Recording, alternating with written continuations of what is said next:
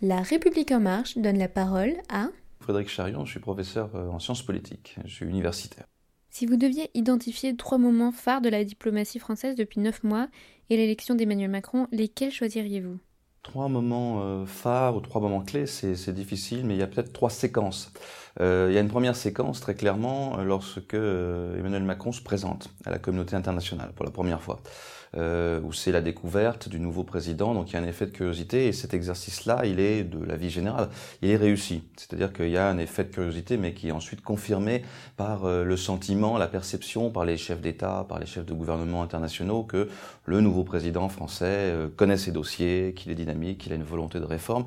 Là, il y a un moment qui, qui compte, il y a un moment important, c'est le premier contact. Ensuite, il y a peut-être une deuxième phase ou une deuxième séquence, c'est la rencontre plus bilatérale avec les, avec les poids lourds des relations internationales et euh, en particulier euh, les présidents américains et russes. Et dans les deux cas, ça se passe de façon euh, j'allais dire viril, mais euh, ça se passe de façon ferme. C'est-à-dire qu'avec avec euh, Donald Trump, à la fois il y a une grande cordialité, mais euh, il y a également ce, ce, petit affrontement, y compris par tweet interposé, le fameux Make the Planet Great Again, après le retrait américain de, de l'accord sur de, de, la COP 21. et avec Poutine, un petit peu la même chose. C'est-à-dire qu'il y a cette cordialité, cette tentative de trouver des, des terrains d'entente avec la Russie, et puis en même temps, c'est cet échange un peu un peu dur sur la presse, sur les journalistes russes au moment de la campagne à côté de Vladimir Poutine dans une conférence de presse comme une ça. Ça a été aussi, je crois, un moment euh, fondateur qui a montré qu'il y avait une volonté de jouer au même niveau euh, que, euh, que les plus grandes puissances. Et puis il y a peut-être une troisième phase, une troisième séquence qui est le moment où il y a des initiatives, cette fois unilatérales, de, la France, de la France seule, qui ont été probablement hein, comprises comme euh, vraiment des succès à l'international. Et je pense par exemple à l'affaire, euh, ce qu'on pourrait appeler l'affaire Hariri, c'est-à-dire enfin, la médiation française dans euh, la crise libano-saoudienne autour du, départ en Arabie saoudite du, Premier ministre libanais. Ça, ce sont trois ensembles de, de, trois moments, trois types de moments très particuliers qui ont, je crois, ancré une image du président et de sa politique étrangère à l'international. Peut-on parler d'une méthode Macron dans la conduite de la politique étrangère de la France? Il y, a une, méthode qui est annoncée euh, très clairement, qui consiste à dire je parle avec tout le monde. Euh, et d'ailleurs, il a été critiqué parfois. Il y a eu des, il y a eu des, des mouvements d'opinion, de, ou d'opinion en tout cas, de, de, réseaux sociaux, ou des critiques, par exemple au moment de la réception du président égyptien euh, à Paris, où il y en a eu quelques autres. Et le, la réponse est toujours la même, c'est-à-dire le, le, pire serait de ne pas discuter. C'est pas forcément dit comme ça, mais c'est ce que l'on a bien compris. C'est-à-dire c'est une méthode de dialogue qui consiste à discuter avec tout le monde sans donner de leçons. Ça, ça a été dit. Au-delà de cette méthode diplomatique euh, au sens propre, il y a peut-être également derrière une toile de fond euh, qui pourrait commencer à esquisser une doctrine.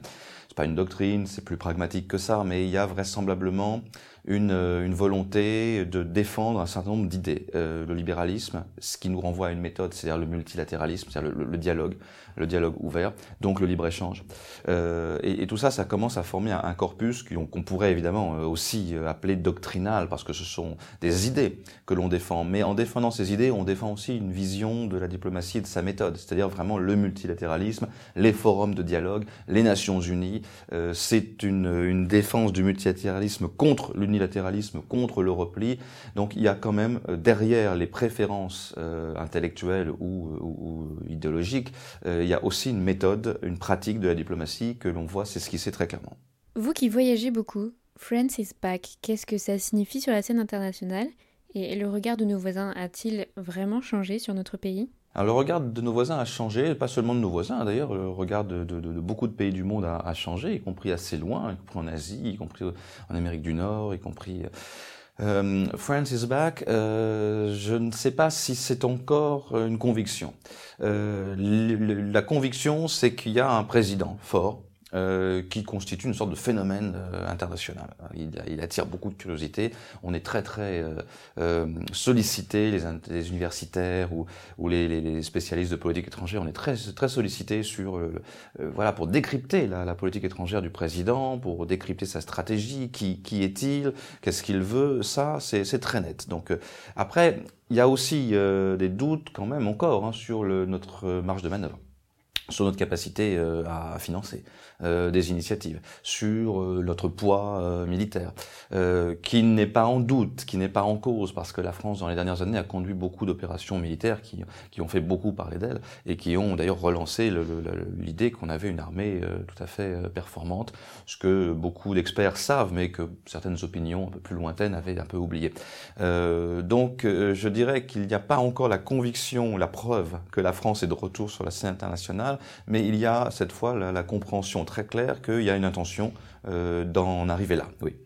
La francophonie, est-ce qu'on peut dire que c'est un vecteur de soft power pour la France? La francophonie, c'est toujours compliqué, c'est toujours à double tranchant. C'est sans aucun doute un, vecteur d'influence ou, de, ou, de, soft power pour, pour des tas de raisons, parce que, parce que d'abord il y a beaucoup de francophones dans le monde. Euh, il y en a plusieurs centaines de millions.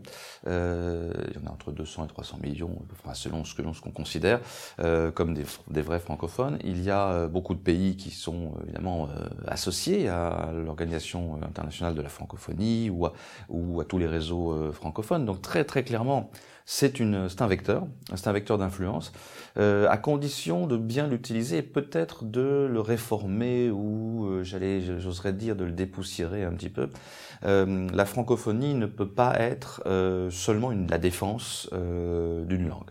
il faut savoir quel est l'intérêt des gens à parler français. il y a ceux qui parlent français de toute façon, parce que c'est leur langue maternelle, et bien sûr, cela, euh, partout dans le monde, il faut les soutenir, il faut qu'ils sentent du côté de la France une envie de les soutenir. Mais après, il y a tous ceux dont ce n'est pas la langue maternelle et qu'il faut convaincre. Euh, il faut leur euh, donner des raisons d'apprendre le français. Ces raisons, ça peut être euh, évidemment un atout supplémentaire dans la vie universitaire, dans la vie professionnelle, dans la vie intellectuelle. Ça peut être aussi une diversification des modes de pensée, c'est une, francophonie plus, plus politique, qui se démarque un petit peu de la, de la globalisation, universalisation euh, que l'on que peut connaître aujourd'hui. Euh, ça ne doit pas être en tout cas une espèce de défense d'un précaré au nom euh, seulement du passé. Ça doit être tourné vers l'avenir et à cette condition-là, oui, la francophonie, c'est un atout pour, pour le soft power. Dans le cadre du America First de Trump, quelle politique étrangère pour l'Europe? Après, il faudrait que l'Europe soit capable d'avoir une politique étrangère. Euh, et ça, c'est un peu problématique. Euh, est-ce que c'est une politique étrangère de tous les membres de l'Union européenne? Est-ce que ça doit être la politique étrangère de certains membres, une sorte d'avant-garde qui euh, irait de l'avant sans forcément entraîner tous les autres avec eux? Ça, c'est déjà un premier problème quand on parle de politique étrangère de l'Europe. Ensuite, bah, c'est très clair que nous avons un problème. nous avons un problème avec la posture de Trump. D'abord parce qu'on ne sait jamais tout à fait si cette posture est durable, s'il va en changer. On l'a vu changer d'avis sur beaucoup de choses. Euh, il est très clair que ça a perturbé, euh, ça a mis le doute chez certains de nos alliés, d'ailleurs dans l'OTAN aussi, euh, aussi bien que dans l'Union européenne, à savoir qu'il y a aujourd'hui en Europe plusieurs, plusieurs questions qui se posent. La première, c'est de savoir si la garantie de sécurité américaine est toujours valable. La deuxième est de savoir si nous avons toujours les mêmes valeurs que euh, nos alliés américains euh, dans le monde pour défendre un certain nombre d'idées euh, dans le monde.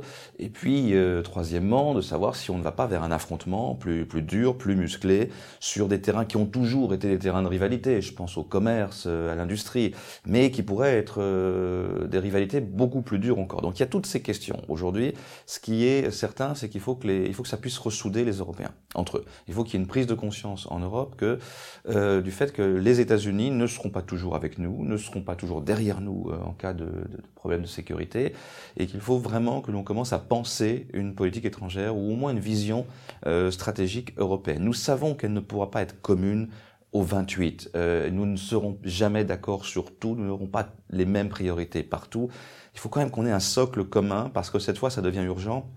Notre grand allié américain, non seulement pourrait ne pas toujours être derrière nous, mais il pourrait s'opposer à nous plus frontalement sur un certain nombre de dossiers. Il y a maintenant urgence et finalement, euh, s'il faut tirer euh, un bien de quelque chose de moins, de, plus difficile, on pourrait dire que Trump, avec un petit peu de chance, pourrait être finalement le meilleur aiguillon pour relancer la politique étrangère commune européenne.